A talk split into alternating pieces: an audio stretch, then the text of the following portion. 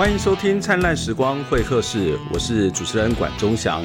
我们的节目是由公民行动影音记录资料库独立制作，要跟我们的听众朋友一起探究事件的门道，而非只看热闹。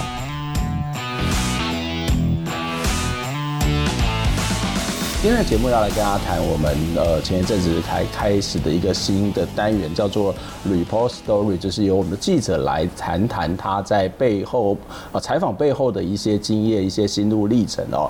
那我们知道，在很多朋友看到公库的新闻，大家都知道，我们常常会在呃抗议的现场来去报道新闻，但是抗议的现场，呃，在说实在，台湾大部分的抗议都是非常非常平和，开开记者会，呃，或者是做一些简单的这种。所谓的举步条等等的动作，它其实不太有真正的太多的这种肢体冲突跟暴力事件。可是这些看似平和，好像没有什么太大的问题。但是其实呢，在采访的现场，记者有时候也会受到各式各样的状况，遇到各式各样的状况。例如说，可能发生了冲突，那记者。到底应该要站在什么地方？会不会被无辜的波及？甚至在很多时候，台湾的呃这个独立媒体的记者，在过去不被认为是一个真正的媒体。记者。甚至他常常也会被警察说：“哦，我从来没有听过你们的存在啊。”当然，最近这几年稍微状况是比较好一点。可是，在过去公库的采访经验，也常会有记者。呃被警察这个拦阻，或者。是无故的被抓走。那公库里头最资深的记者，当然就是杨娟如哦，就是我们现场我们来一起聊天这位娟如，你好。好，各位朋友，大家好，我是娟如。你不只是最资深，也是最。悲情最苦情嘛，就只是因为资深，所以遇到的遇到的几率比较多，因为大概被警察拦阻或者是被抓走几次。抓走一次，但是比如说阻碍，其实就是大大小小数次这样。OK，那个阻碍其实有时候是一个非常冲击性的。对对对，对。所以，我们今天就要来谈谈你怎么去突破这些所谓的采访的限制，以及呃，当警察把你拦住的时候，甚至把你抓走的时候，你到底做了什么事情？先谈被抓走的那件事情。嗯嗯，好。其实因为呃，最近就是大家看在脸书上可能有看到桃园中立，就是有警察拦截一个女子嘛，嗯、那好像就是没有讲出什么理由，然后。后就因为这个女子不满警方就是要呃被盘查资讯，然后或调查她的隐私，那所以呃他就说了一句说，哎、你很蠢，还是说你这样很蠢，然后就被警方上铐带往带往警局。相信就很多民众看到这样的新闻，其实就是心有戚戚焉，就想说我平常就是奉公守法，并不会呃就是也没有做什么坏事。那也有很多人会说，那你只要配合警方就好，你就是乖乖一分钟交代了事就好哦。那呃像遇到这件事情的。的人是一名艺术家詹慧珍，那因为他就运运用他自己的呃，可能他自己的力量，在脸书上面写出了从头到尾的呃过程。那所以呃，他事后在脸书发文的时候，引发很多人的共鸣。这样就是说，如果我自己遇到的话，我该怎么办？如果我不想配合警察怎么办？那或者说呃，很多人就觉得说配合警察也也也没关系啊。但是可能大家没有想到，就是警察滥权的问题。那像我自己呃，我们在公库呃，在公库做采访的工作，那公民行动影音记录资料库就是一个不被警方所熟悉的媒体。以前呢？对，以前比较不被熟悉。那现在慢慢的，可能就是有认识到很多网络媒体或是另类媒体，包含公库这样。那可是，在采访的现场就会被质疑，呃，我们的采访的记者的身份。那以前可能还会被说你会不会是假记者哈？那我自己就跟大家就是来分享一下，说我在二零一四年采访的时候就遇到这个拍摄工作到最后，我就被警察直接带往警局。那是发生什么事？呃，那个是案件呢，是内湖慈济的开发案。嗯、那其实环保团体的案件其实都还蛮平和的，大家不会想到说有什么冲撞。那一次的工作，我也觉得说我应该就是拍完一个会议现场，我就可以下班回家了。好像是一个公听会还是一个说明会的现场？哦，它是一个呃，二零一四年在台北市政府举办了一个内湖区都市计划通盘检讨的会议。嗯嗯、那相关的会议，因为你要一直去呃，就是去检讨整个都市。是开发的使用方法，那它只是第一次专案小组，而且是简报会议。但是其实很多环保团体都会非常的关注，为什么？因为它里面有一个争议很多年的慈济内湖园区的开发案，就是那个原本是一块呃自然保护区，但是慈济基金会把它买下来之后，可能要解编这个自然保护区。嗯、那很多环保团体或是在地居民当然会很担心，可能呃这个解编之后，当地可能环境就呃会淹水啊，或是有更多不好的状况。那所以很多民众很关心这个案子。可是台北市政府在开这个通盘检讨计划的时候，却只在短短两天前的时候才上网公开这个会议的资讯。那很多民众当然就是急的跳脚啦！我这么关心这个案子，难道你是要黑箱通过吗？嗯、那所以很多民众知道了。那呃，其实在这个会议甚至还说，我不邀请陈情人或团体来到席旁听，嗯、也不提供你们发言登记。嗯、这个啊、呃，看到就觉得说你是不是有什么阴谋？对，所以环保团体就觉得这好像要去限制他们去了解或者是表达意见嘛。是的，是的，因为呃，政府很多资讯应该是要应当公开的，尤其像这么一个都市计划通盘检讨跟土地有关的会议哦。那所以就有呃内湖保护区守护联盟，或是像当时的树党，或是当时青年占领政治等等，还有当地居民的团体里长都有到现场。到现场去杯葛会议，那其实我我在现场拍摄的时候想说，哎、欸，就是很一般，就是去抗议，就说，哎、欸，就是质疑主席说，你怎么可以这么晚才公布会议？结果突然现场一阵的白粉弥漫，原来是有人突然拿起了灭火器喷洒会场，而且是往主席跟委员的身上喷，真的很少见，对，非常少见，对对对对，主席也傻眼，你应该也很傻眼，我非常傻眼，然后因为。我虽然那时候没有很靠近那个呃主席或委员，所以我是当场远远的看着整间会议室都是白粉盖住这样子。对，那呃当时发生这样的事情，我马上觉得哇是一个非常突发的案件，那我就赶快赶快记录现场。嗯。那警方当然也觉得事情非常重大，在呃台北市政府的会议室里面突然发生这样的事情，当然是不能放过现场的民众，他们会认为这是一个很严重的事情。那所以他们当场就留置了这些环保团体、这些居民，留在当场大概两个小时之后，要调查他们的身份，但是现场的民众不配合，所以他就说：“那我就把你带回派出所。”对，那。当时我因为公库的这个采访的特性，其实就是会紧跟着社运的民众和抗议民众。那因为他们被抬离的过程都是不配合的，所以就是那个手跟脚都是被警方抬出去。那我就是这样跟着一起拍摄，走出去的时候就被女警拦了下来，然后他就要把我一起送往警车。那我就觉得，哎，我就说，哎，我是记者，我是来采访的。然后我就递出了我的采访证、记者证，还有甚至。最后他一他就说，哎、欸，那个小姐，请你配合我。原来他把我当成了抗争民众，嗯、对对对。那我在一向的一一再的跟他解释，那也说，嗯、欸，我就是今天来采访的、啊。今天有很多记记者也在旁边的那个呃新闻室里面打稿啊。那也有其他公民记者，他们只要出示身份就可以离开了。嗯、为什么我已经跟你表明了？甚至我说我把身份证都拿出来，嗯、你你不是要登记身份而已吗？所以我。呃，都拿出来了，但是他还是不愿意，他就是觉得，对他不看。然后他也不看我采访证，他就是不相信，所以他就是直接把我就说请小姐配合，就叫我上了警车。那因为当时呃他们只针对我，他们可能觉得我看起来就是不像记者，所以我就想说，在几经的言论的，就是跟他争执之后，他还是不愿意。那我一切都有呃录影，就是存证下来。所以我想说，好，当下我还是先配合。那当下还是有先打电话给呃公库的其他记者，以及呃我们关老师也有就是收到回报，就是说我当时被带往警局。那再请呃记者还有关老师这边帮我再联系，看能我们派律师，对对对，或是通知其他相关的团体，是不是可以先让我离开现场这样子？对。所以那时候你非常的。心情是怎么样？就是我我我我们其实，在常常讲说一个摄影记者讲嘛，就是如果你今天照片拍的不够好，就是因为你站的不够近，所以我们常常会在一些抗争的现场、冲突的现场，就会紧贴着这些抗争者。这对我们在做报道人是理所当然，因为我们要记录真实，要记录当时的实况嘛。可是你因为要去记录当时的实况，记录当时的真实，而被警察以为是抗争者一起带走。是。那个时候你的感觉是什么呢？好，呃，那时就是警方他是呃，因为有人拿灭火器喷洒，嗯、所以他们先控制了一个就是树党的成员，嗯、的确就有一个男子在当场喷洒，那已经有掌握了一个人，但是现场总共有大概包含我有二十个人，嗯、然后他们就是认为这些民众都必须要接受调查，所以他们依照了警察职权行使法，就是把我们所有人都带回了当时的信义分局的三张犁派出所这样子。那我那时候呃几。经的言论的争执，我当下有呃向警察反映，就是说，哎、欸，我跟他们是不一样的，我有去强调了记记者的特权这一部分，说我跟抗争民众不一样，你是把我们两个搞混了，那我也。根本就没有妨碍你们公务的部分，甚至我连我的记者证跟采访证我都要交给你们，但是你们都不听我的这个内容，也没有要登记，也没有要调查我，那只是要把我留置在警局，就是非常不能理解哦。那我差不多就是从，因为那个会议是下午大概三点，那在台北市政府里面耗了两个小时之后，五点下午五点就是一直留置到派出所到晚上八点，其实差不多快三个小时。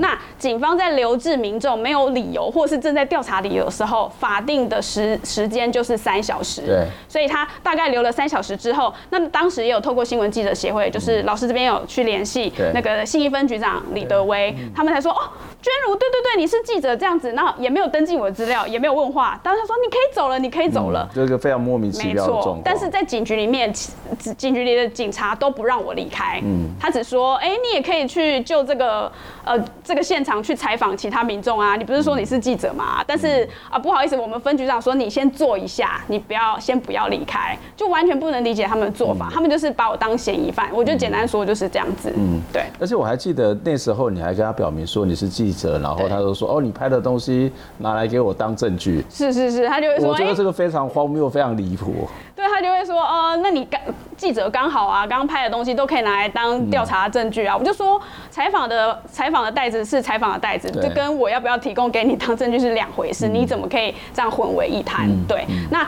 呃，当下其实心情是非常的起伏，而且我可以完全可以去理解，呃，那个呃，在中立被带走的艺术家詹詹詹女士，就是心情是真的非常的起伏，而且那个肾上腺素真的会狂飙，你会非常的委屈跟不满。跟非常的愤愤不平，就觉得说我已经跟你讲了这么多，但是你却是听不进去，就是以他警察的权利认为说我叫你留下来，你就该留下来，反正最后没事的，就是就没事了，这样对。不过你。愤愤不平，最愤愤不平的表现应该不会是在新义分局这一次。我如果没有记错，应该是司令王家采访那一次，也是受到拦阻。然后哇，我后来看那个回看带超凶的。对对对对，到底发生什么事？跟很多民众遇到的时候都会一样，就会觉得。受到冤屈的时候，第一次会特别说，你会会非常高分贝的去质疑警察，说你怎么可以这样对待我？嗯、那所以，我第一次其实被阻碍的时候，呃，是在士林王家的都更案。对。那那个都更案，因为是呃全台知名的，大家会把它污名化为钉子户的案子。嗯、那时候是台北市政府第一次代拆的民宅这样子，那所以有引发很多声援的呃学生。呃，前去支援这样子。那那时候我在现场拍摄的时候，就有两名女警，一样就是把我当成就是声援的学生，嗯、然后两个一一一人一边把我拉到外面，直接脱离这样子。那。我可能只能说我力气太小了，我真的没法没办法抵抗，所以我就被带到门外之后，我是高分贝的，就是说你怎么可以这样对我？然后甚至也是不输于那个詹女士在那边说出言不逊的状况。那两名女女女女警，也就是觉得说，哎，我的工作是把你带出来，他也不管我怎么样哈。那是因为刚好那时候外面的立委有美女，当时的立委有美女在外面，他就是对着女警说，哎，他就是记者啊，你为什么抓他？所以从这个事件来看，说女。女警他不认识公库，他就是不认识一些他不认识的媒体，他就先把你带出来，他先做了再说。那可是他听到呃知名的人，或是有权有势的人，或是立委的呃回回应之后，他才能认定说哦，因为立委认证你是记者，我才承认你是记者。这样。但是他可能也不觉得你是不是记者已经不是很重要，因为可能他是立委吧，立委都这样子说不放人也很奇怪。对对对对对，有可能也许当时我并不是个记者，但只要。受到立委的一个肯认，女警就是听立委的话，但她她不愿意就听一个她不认识的或者她想排除的人的话，这样子。嗯，不过我想这有一部分是除了这个警察执法的程序跟态度或者是方式之外，另外一部分可能是在当时这个台湾的所谓的另类媒体、独立媒体、公公公民媒体，这个慢慢的开始发达，很多人都不知道这是一个什么样的媒体，再加上我们很多的报道事实上跟抗争者是比较贴近的、比较接近，不管是在一些观念也好，或者是在采访的时候，也会从他们角度去报道问题，所以很自然让他们即使不是这些执法的方式跟态度，也可能造成他们有这种反应，因为呃你们就是一伙的，或者是你可能会把这些抗争的过程报道出去，对对他们未必是有利的。是是，有可能因为呃在过程当中，我会就是全程的呃对警方可能来说就是我对他们搜证，但其实我这是全程记录跟自保。嗯、那我觉得这一点其实不管是记者，其实一般民众都是。现在可能大家会去质疑说，哎、欸，呃，我被盘查了，我被拦查了，然后呃我我不我不认同警方的理由，所以我拿起手机收证。可是警方会说，哎、欸，你不准拍我，我有肖像权。但其实要跟各位朋友是说，呃，这个警方在执行公务的时候是没有肖像权可言的，因为他公务是可以受检视的。那他自己也有密录器嘛，那总不能说以他的密录器为准，他一定有可能在关键时刻，大家可能就认为，哎、欸，不小心关掉。但如果我们自己用手机做自保，其实对于之后，呃，我们当下在盘查的时候，也可以对警方是提出异议的理由。嗯那这个警方其实依照警执法，应该是要可以写下异议书的，要记录异议书。那其实这个记录、影像的记录，都是为了让你可以提出好的异议的内容。对，就是双方是平等的，而不是因为警方有一个公权力就可以这样子是无限制的滥权压制人民。我想，呃，不管是警方也好，或者是这种抗争也好，抗争者也好，都是在做某种的公共服务，或者他认为的公共服务，他在做某种的公共事务的参与。那从事公共事务的人被公共监督、被公共检视，也都是理所当然的。啊，当然这是可能看起来是发生在过去的事情，但是最近的采访，警察对于这些独立媒体或另类媒体的态度有比较好吗？或者还是不是还会发生类似的事情呢？我们先休息一下。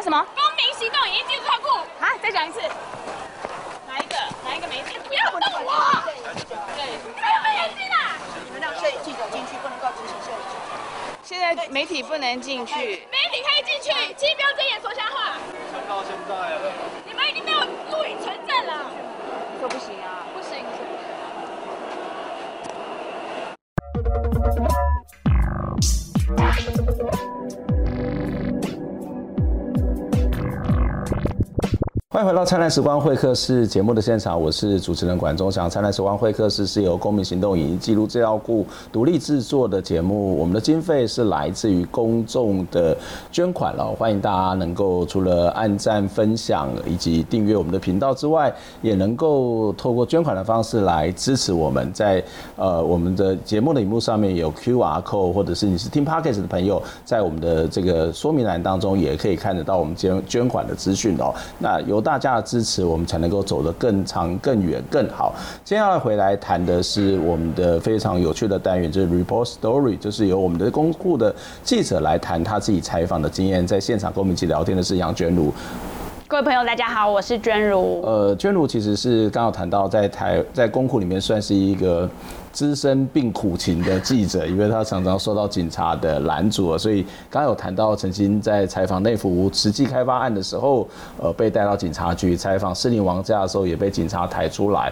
那这听起来是一个过去的事情呢。二零一四年或者是更早的时候，现在应该比较没有这样的一个问题了吧？哦，其实。后续还是有遇到一些呃被警方就是直接就是禁止进入现场采访的状况，那就来跟大家说一下。其实就在去年，呃，南铁地下化的案子的时候，因为就是刚好最后遇遇到了最后五户呃。遭受强拆的案件，对，那其实一定也是蛮呃受瞩目的，因为这五户其实蛮坚定的，认为说他会留到最后一刻反破迁这样子。那留到最后，是想必就是会出动一些力量或是抗争的力量到现场，想要挡拆这样子。那所以其实公库的记者也都也都有所准备，所以不管换呃执政党的换换作是哪一党，其实都会有类似的反迫切的事情发生。那南铁地下化的案子呢，就在去年七月的时候，呃，最后五户其中一户的。黄春香家哦，是我印象比较深刻的。那黄家其实去年有两波，他呃黄家屋主遇到两波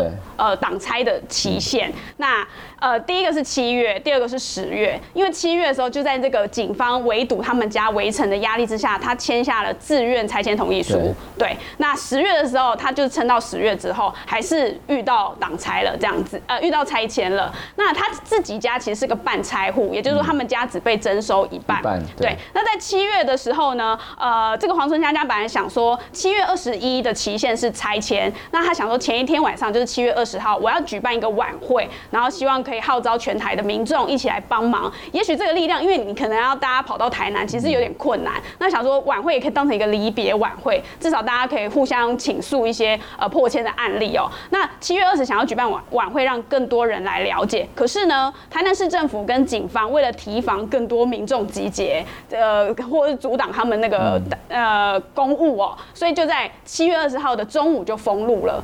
二十一号才拆，可是二十号中午就封路。那封路之后呢？像呃呃公库，像我自己，还有一些公司的记者或者其他的公民记者，其实我们收到那个晚会的时间，就想说，哎，晚上到就好。这时候到了晚会时间到场是，已经没有办法进入皇家了。所以他是把群众跟记者是围在外头。对对对对，但是其实还有其他媒体呢，其实已经提早一天，就是七月二十或七月十九号就已经提早到皇家那边做呃专题报道或深度报道这样。没想到二十号封封路的时候，所以也就是仅存的两三家媒体就直接住在皇家里面，但是他们现场警方是说只出不进，嗯。所以他们就一直只能待在皇家里面，甚至也不能出外买东西，只要出去了就不能进去了。对。所以就变成有一个阻挡其他媒体进去采访的状况。那其实很荒谬的是，呃，皇家是半拆户，所以只拆房屋的后半部，但是它挡路的区域是它房屋的前半部，也是前半部根本不影响公区，但是警方却是以这里是一个公区，我怕你们记者危险的理由，不让我们进去采访这样子。那所以呃。呃，他们只限皇家人可以凭证件出入，但其他记者都不行。那其实我们有据理力争，那其实还有台南市政府的新闻处的科员都有到场来关切。但是我们所有的媒体，在皇家里面的媒体，在封锁区外的媒体，通通都一起向官员来说，哎，能不能放行媒体进去采访？甚至有沟通协调说，只要你你可以让警察带我们进去拍摄十分钟也可以。但是呃，台南市政府新闻处科员这边说，哎，不好意思，我们不能做决定，这个要由这个呃执行南铁案的铁道局中公处才可以决定。嗯、那我们就会觉得很荒谬啊，就是你你等于是让两三家媒体可以就放行在里面，嗯、虽然你不让他们出来，但其他媒体你就摆明的就是不能进去采访。那我们就有质疑他说，你是不是只让几家媒体采访，嗯、那其他人的媒体就不能采访吗？这样子。嗯，所以呃，这其实可能都还有妨碍自由的问题吧。是，就是因为记者不能出来嘛，一旦出来他就不能进去采访。那有有一直有争取，可是呃，中公处说不放就是不放。那后来怎么办呢？就是，但是我们还还是有进去采访。对，其实因为我们在现场，呃，因为我们人已经到了，总是要想办法进去。那个范围虽然说前呃挡挡住了我们眼睛所及的范围，但这个工区还是有一些缝隙是可以钻进去的。所以呢，我还是在其他摄影大哥的帮忙之下，我们找到工区的一些缝隙，我们就钻到那个皇家铁道处相关的呃工区里面，再进到他们家里面。那这时候就是你只只能提防相关人的耳目。那当我们成功。进入皇家之后，他也就不能限缩我们，总不能再叫警察把我们拉出来这样，所以当下只能想尽办法到新闻现场。不过这这其实是在采访的时候常常必须要用的一些方法，因为我们要去报道真实，我们要记录那个当下，所以呃，虽然警察拦阻，我们在这个安全跟不违法的情况底下，我们还是要找到一些方法去。去做拍摄，甚至某种程度为了这种公共利益违法，说不定还是这个社会有一些不同的评价。对，这其实公会也不是第一次这样子找到这种漏洞钻进去采访吧？其实也是很久以前，就是发生在中正纪念堂附近的华光社区的案子。那那个案子也是呃许多抗争学生都在拆迁期限的前一天举办晚会。那警方一样，也就是提早，甚至在晚会时间前面就已经组起了一个呃围篱。那当时警方是有控管，让这个哪些媒体可以进去，就媒体可以登记之后，然后进入那个拆迁区域这样子。但是呢，因为以前就是我刚刚有说，公库是比较不被警方所认识的媒体，那结果呢，我们在换证的时候就被质疑了，说，哎，这个是没有听过的媒体这样子，所以说，哎，请你们等一下，这样，这实际上就是不让我们进去。那其实当时呃，还有那时候还存在的台湾立报，嗯，哦，就是其他媒体的同业，他们。们都有说，哎、欸，这是我们同业啊，为什么不能进去？但是警方就是不听这一套。对，那当下也是因为我们呃也是赶紧在通知呃新闻记者协会等等那边来去向警局那边证明说，呃好像也是由协会这边提供一个媒体的名单，让这个分局这边可以去说哦，来由协会认定说这几个媒体是可以进去的。那当下我们还是觉得由协会来认定哪些是媒体是有问题的。但不过当时呃为了妥协，能赶快进到采访现场，还是就先赶紧进入了那个围篱井。但是一的确一开始是被警方认为说，哎，我不认识你们，所以我不能让你们进去。这样。嗯，在这样的一个过程当中，不管是从刚刚谈到的这个慈济内湖开发案，或是呃现在谈到华光社区，或者是更近一点的南铁的这个阻挡记者采访这件事情，这一路以来你怎么去看待记者跟警察的关系，或者是你自己在心情上面还会像以前这么的愤怒，或者是这么的觉得你这样不行，然后要想要骂他吧？我真的觉得每次其实就由最近的这个拦截案件，我觉得除了要去了解这些警察职权行使法的内容以外，真的觉得知道自己的修养也要好好的培养一下，因为有时候真的会过于气愤。不过有时候他就是做的不对，我觉得凶一点也是应该的。对，就是因为太气愤而无法冷静的去面对，这时候其实会冷静面对是很重要。对对，会遇到警方相应的挑衅，他们可能会说：“小姐小姐，请你冷静一点。”你有时候听到这句话，你会更无法冷静。但是这样子感觉是你错。对对对，他常常会，其实警方偶尔也会用一些很激动的肢体来。呃，攻击你，但他嘴巴却是说：“哎、欸，小姐，请你冷静。嗯”那这时候，如果呃，如果你没有录影的话，其实你看不到你跟警方双方的那个状况是怎么样。嗯、尤其是像这次拦检的这个詹女士，她其实甚至被警方是大外哥，嗯、就是直接撂倒在地上，压在地上，然后上铐带走这样。嗯、那这个没有被拍摄下来，其实是你看不到的。嗯、那如果你只听警方的一面之词，说：“哎、欸，那个呃，小姐，请冷静”的话，对，那所以我会觉得说，呃。呃，之前发生过的案件，我觉得一直到后面，我有稍微觉得说，哎，应该要多跟警方去协调跟沟通，有礼貌性的去询问他，呃，您是依照警执法哪一条理由来盘查或是来调查等等，都是呃可以训练的，或平常应该可以多多去去思考怎么样去应对。其实很简单，就像呃骑机车常会遇到那个酒测拦检，嗯，对，其实我最近就在想，常常会有一根吹气的棒子要来验你的酒精浓度。对，那其实现在疫情期间，那个酒那个棒子到底有没有？消毒，嗯，其实让很多人轮番的那个吹过，让要验酒。有了有那个有在换啦。真的吗？对。但是我就觉得说，呃，你好像可以去跟警方询问说，你这个有消毒吗？嗯、所以上次我们的确有去我去质问警方说，你这个有消毒吗？嗯、他就回应我说，哎、欸，你不想吹，你可以离开。嗯、对，他就简单的放行了。嗯。所以其实面对不同的警方，就是还是有不同的状况啦。嗯。所以平常就是要，呃、欸，让自己的心情跟那个面对这个冷静理性的状况，是平常应该要训练一下的。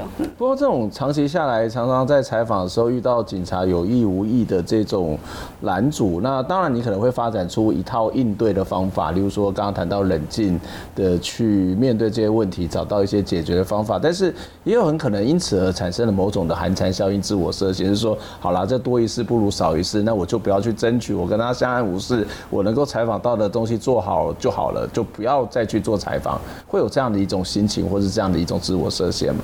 呃。在公库的话，其实有很多会遇到是社运的突袭的现场，嗯、就是呃有一些社运团体想要升高手段，他会用秘密行动的方式，他没有公开发采访通知，那他只会告诉几个比较友善的媒体。那我们接受，我们当然不一定会去，我们会看状况嘛。嗯、那当呃有这个突袭行动的时候，我们就会呃跟着去这样子。那我们跟着去，一定就是冲入一些呃警方所认为违法地方，或是你没有申请集会游行，那我们就会一起冲到现场，但是呢，呃，就要跟大家讲讲过，呃，讲一件事情，就是跟媒体采访区有关的，啊，在台北市政府在二零一五年，二零一五年开始，就是呃，去讨论说，在大型集会游行现场要划设媒体采访区，因为他说要保护记者。对对对对对。嗯、那其实公库的特性是跟着社运社运者嘛，嗯、那就在一个案子，就是南港瓶盖工厂的案子的时候，其实公库也是收到那个秘密行动的呃通知，那我们就跟着。